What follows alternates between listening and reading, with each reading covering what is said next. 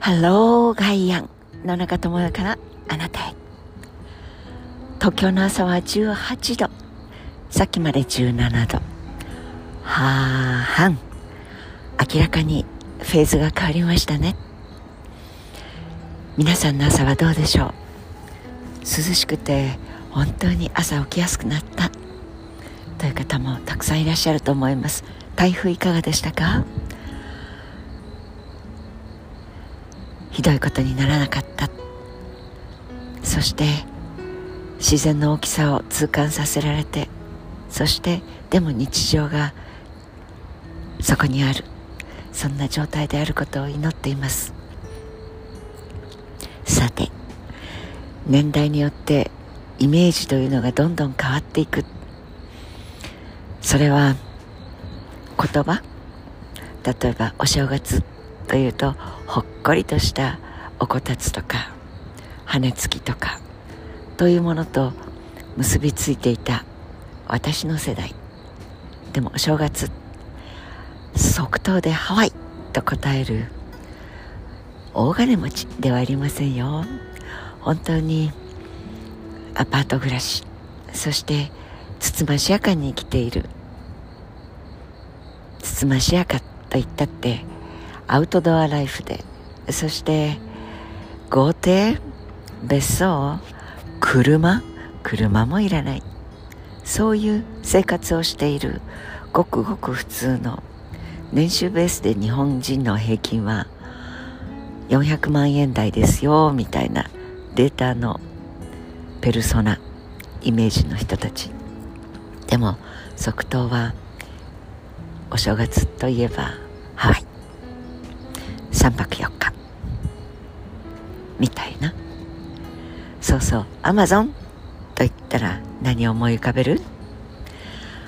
私の母の世代は大きな川ね。です。とてもじゃないけど。プライムデーとかっていう単語は全く出てきません。じゃあ宅配便とか黒猫ヤマトとか出ます。アマゾンは？だから大きな川でしょ？ですよね。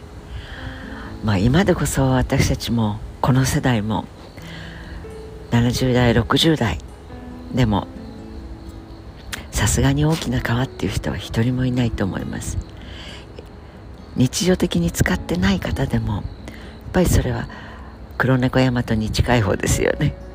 宅配とかそうウーバーウーバーウーパー90代80代の、母は96ですけれどシャキシャキ元気で一人で生きていられるままだらが入り始めましたがアマゾン使いこなしているという人は少ないし大体その高等女学校で一緒だったあるいは大学で一緒だったという仲良し5人組。母を除いて今アマゾンどころか現世で生きている方はもういらっしゃいません。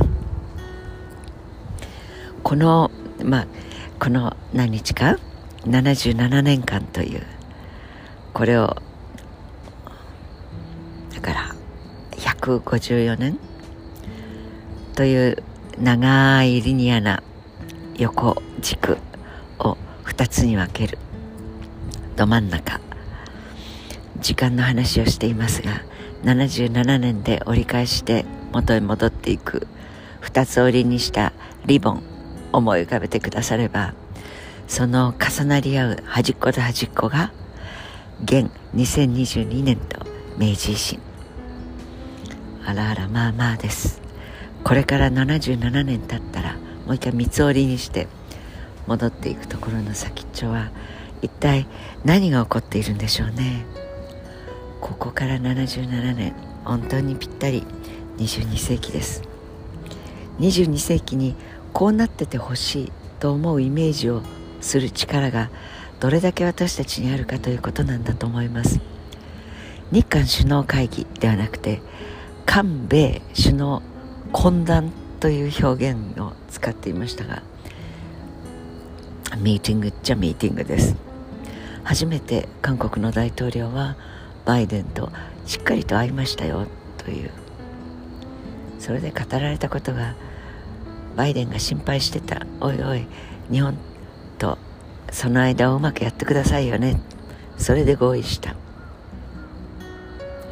日本語はデリケートですからその文章を読めば誰が誰を心配してまあちょっとうまくやってくださいよという対象が日本であることぐらいは分かります。一人一人の生活でいうと韓国の一人一人の収入の方が日本よりも多くなっている。その話をしました。データ上でとっくになっているのに数年間はメディアがいや霞が関がその実態を見つ,、まあ、見つめようとしなかったというか認めようとしなかったという話も伝わってきています。韓国人日本人というのもアマゾンと同じでアメリカ人日本人韓国人中国人ベトナム人フィリピン人そこにパーティーにいっぱいいろんな人がいました。さあお金持ち順に並んでくださいって。もちろん人口が違いますから相対的な大きさは相対を表すのは総額であるとすれば当然アメリカが1位で日本が2位です。ところが今は違います。中国が2番手。さて韓国という言葉でも若い人たちは憧れの国です。行きたい国ナンバーワンです。母の世代は決してそんなことはなかった。そのレッテルが貼られるその国籍の人たちにはいや気の毒ね。関東大震災の時には、まあ、96歳の母は生まれていないわけですがいや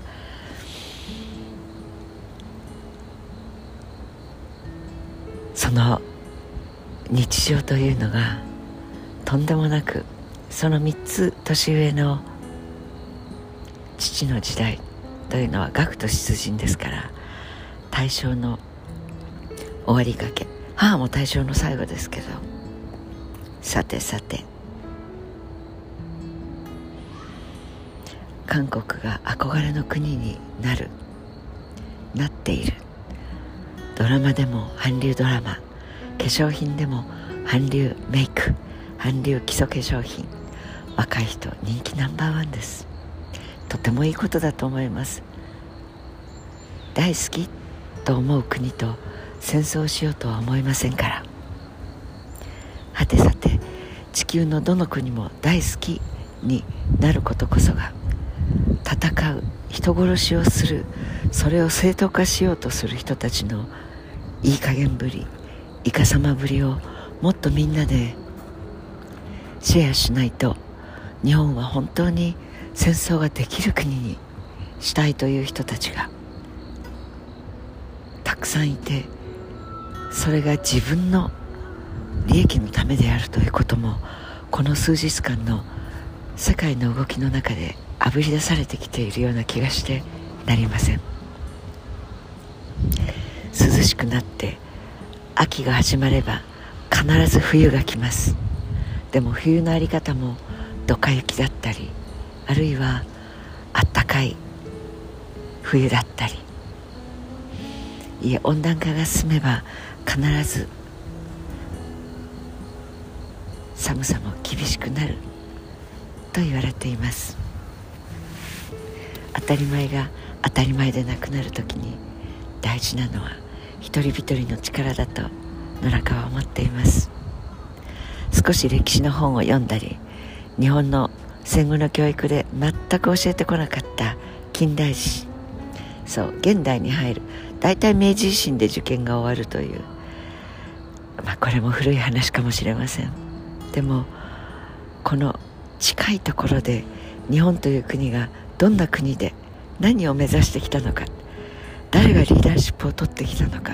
そして虐げていって植民地化してきた国はどこだったのか。若い人には全く頭にその地図はありません。私たちの60代のへへかろうじての人間たちも台湾がそして韓国が日本の植民地だった。植民地支配をしていた。ということを知らない人があまりにも多すぎます。事実を事実として認めないと同じ過ちを繰り返すと思います。はて少し歴史の本を読んでみるのも良いのかもしれません。